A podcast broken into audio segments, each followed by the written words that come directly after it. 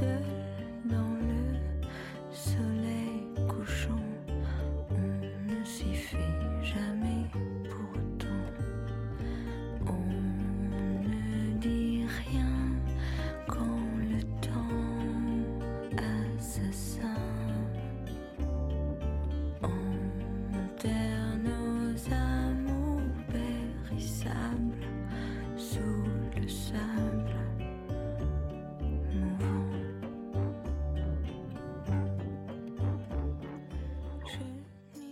趁此生未老，远行，我在路上，听自己。这里依旧是 FM 三四五三幺，南瓜乐律，我是 Q 先生。在结束上周法国巴黎的浪漫之行之后，我们依旧要走进张普的《孤独要趁好时光》，我的欧洲私旅行之布拉格篇，在音乐与文字当中漫步欧洲。体验不一样的布拉格之旅。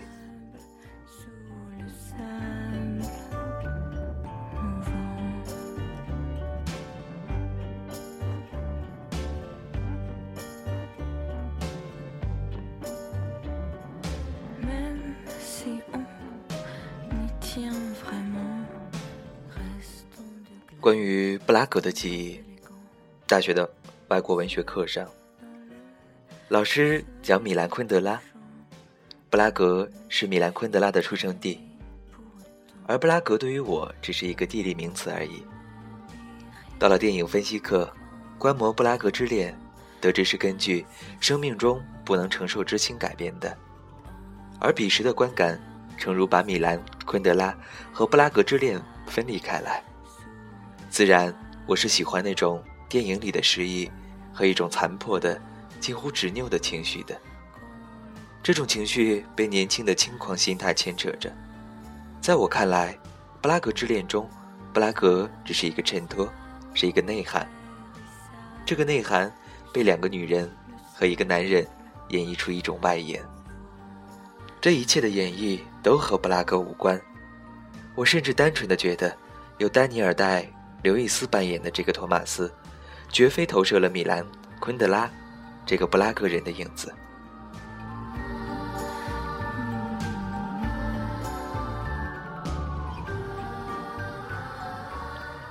在这部电影中，情窦初开的人，是在当时刚刚步入影坛的朱丽叶·比诺时，他有种小鹿乱撞般的情态。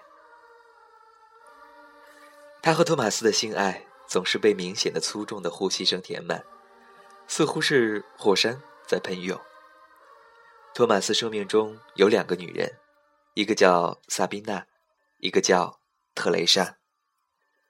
萨宾娜代表了一种破坏力极其强大的行动力，以及一种渴望被掌控的命运。至于特蕾莎，在米兰昆德拉看来，这种生命中有关理想和理性的层面，只要这个层面强大起来。生命不可避免地显得沉重和步履维艰。托马斯的生性轻浮是一个生命之轻。如果轻浮只是和肉体结合，一切似乎平凡庸俗。托马斯的挣扎在于灵与肉，轻浮只是一个掩饰，掩饰了内心巨大的孤独。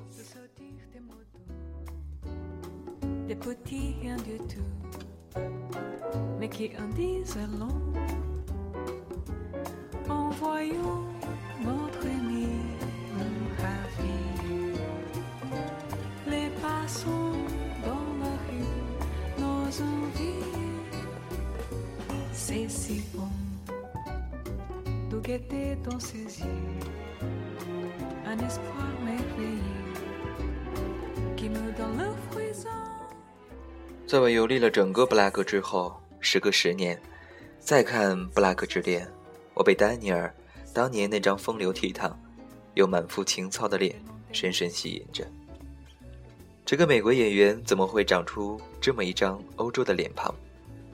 而他亦出演了不同背景的欧洲人，包括爱尔兰人、英国后裔、意大利导演，不胜枚举。丹尼尔·刘易斯有一种优美而性感的动体美。那些在和不同的女人做爱时，从身体上爆发出来的肌肉纹理、凸张的经脉，都渗透着一种雕塑的凝聚力度。这种力度似乎就是雕塑本身，可以在时光荏苒的风情中永存，在尘封的岁月里迷心。在《布拉格之恋》中，丹尼尔戴刘易斯扮演的托马斯那种看似二十世纪八十年代的头型。在一个白种人身上，显然不会被认为是过时的。不过时的还有布拉格这个名字所代表的一切文艺的外延。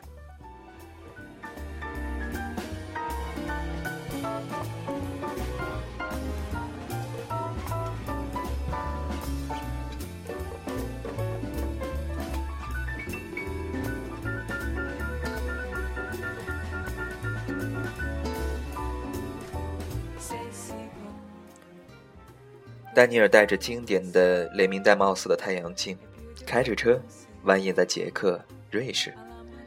虽然这些关乎造型、情态的外在装饰和整个米兰昆德拉被放逐时的布拉格搭不上界，却是如此使一般吸引着无数人来到布拉格的美好原因。在有米兰昆德拉语句锻造的电影当中，我想起一场大雪之后，我走在布拉格。灰色且雾蒙蒙的街头，这座有着恢宏建筑的城市，给予我的暗冷与冰调。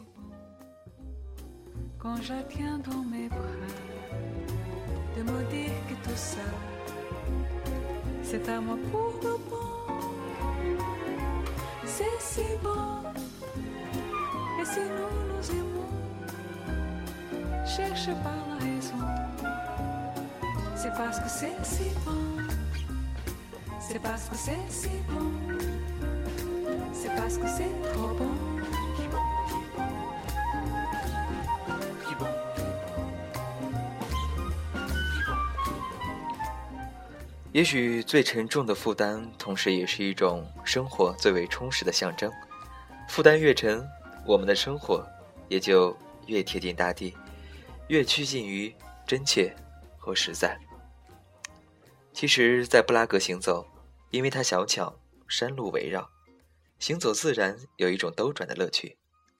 在布拉格，我看到了保存完整的石板路。在老城一带，中世纪的石板路仍在使用，现代车辆和行人依然在石板路上并行不悖。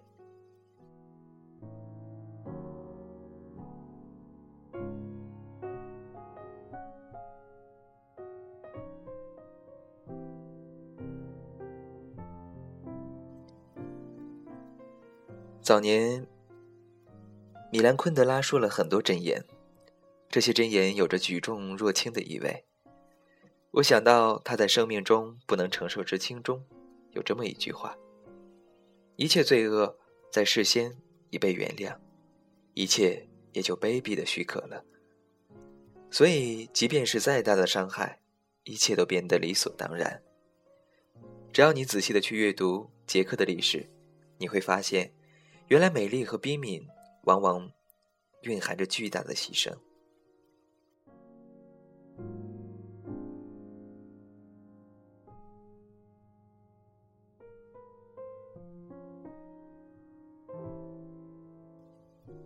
站在布拉格的老城广场，古钟依然准确报时。余秋雨在《行者无疆》中叨唠过关于这个古钟的故事。古钟建于十五世纪。传说，由于这种精美的举世无双，当时的市政当局怕工艺外泄，居然狠心地刺瞎了那位机械工艺师的双眼。人类最原始的保密法，则居然用如此野蛮的方式来执行，可见这钟声，尽管可以傲视坦克的轰鸣，它自己也蕴含着太多的血泪。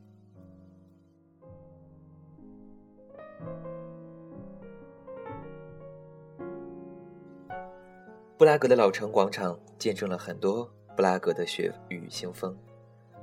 广场中央是胡斯雕像，广场南方是胡斯主持过的伯利恒教堂。在老城值得一去的还有犹太区。捷克地处欧洲腹地，历来是兵家必争之地。战争的阴霾一直是捷克历史中挥之不去的调式。二战时期，纳粹占领捷克，在布拉格大肆虐杀犹太人，暗无天日。在犹太区的老犹太人公墓建于1478年，是欧洲幸存的最古老的犹太公墓。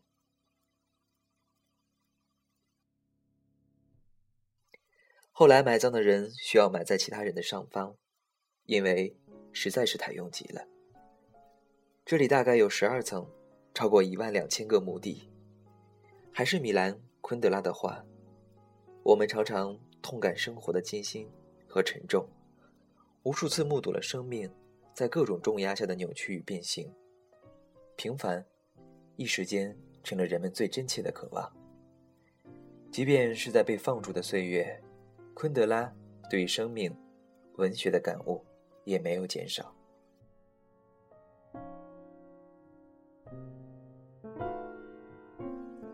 布拉格的色彩在春夏两季是鲜艳的，这种鲜艳自然适合谈情说爱。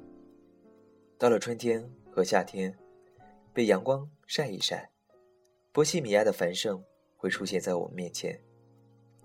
中世纪的欧洲君王大都。自命不凡，为了突出自己的与众不同，统治布拉格的数代帝王，先后按照自己的口味扩大或者改建城堡。喜欢炫耀的查理四世曾经把城堡改建成卢浮宫的模样。哈布斯堡王朝的菲蒂南一世嫌布拉格是座丑陋不堪的城市，一心要重建布拉格。为了节省拆迁费用，竟指使手下在老城放火。经历了二战的洗礼，苏联沙文主义的控制，如今的布拉格，在历史的纵深处透露出一种希望，是顽强而坚韧的。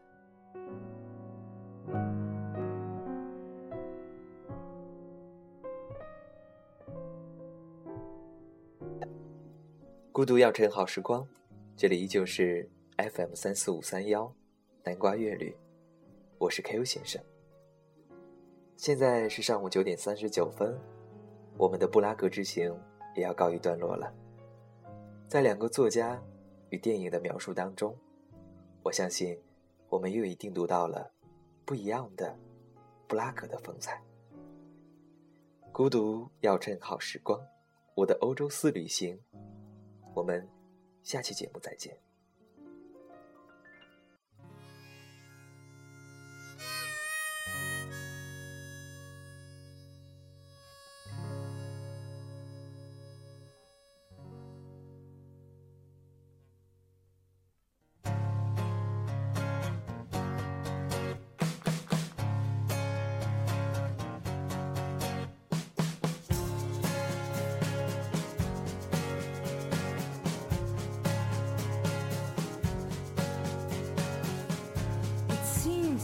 Every story told about us isn't meant to be.